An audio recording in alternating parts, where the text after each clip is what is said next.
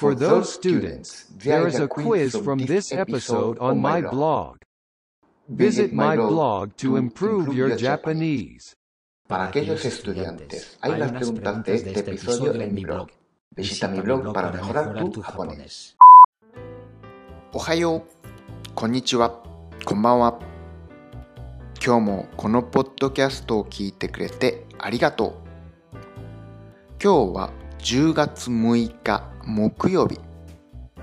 今、午後11時です。今日は晴れでしたね。昨日の夜、たまたまネットで読める漫画を見つけたんです。僕はもうあんまり漫画を読まないんです。で、その漫画は絵は正直上手じゃないんですけど、話が面白くて一気に全部読みました。で、結局読み終わったのが午前4時くらいでした。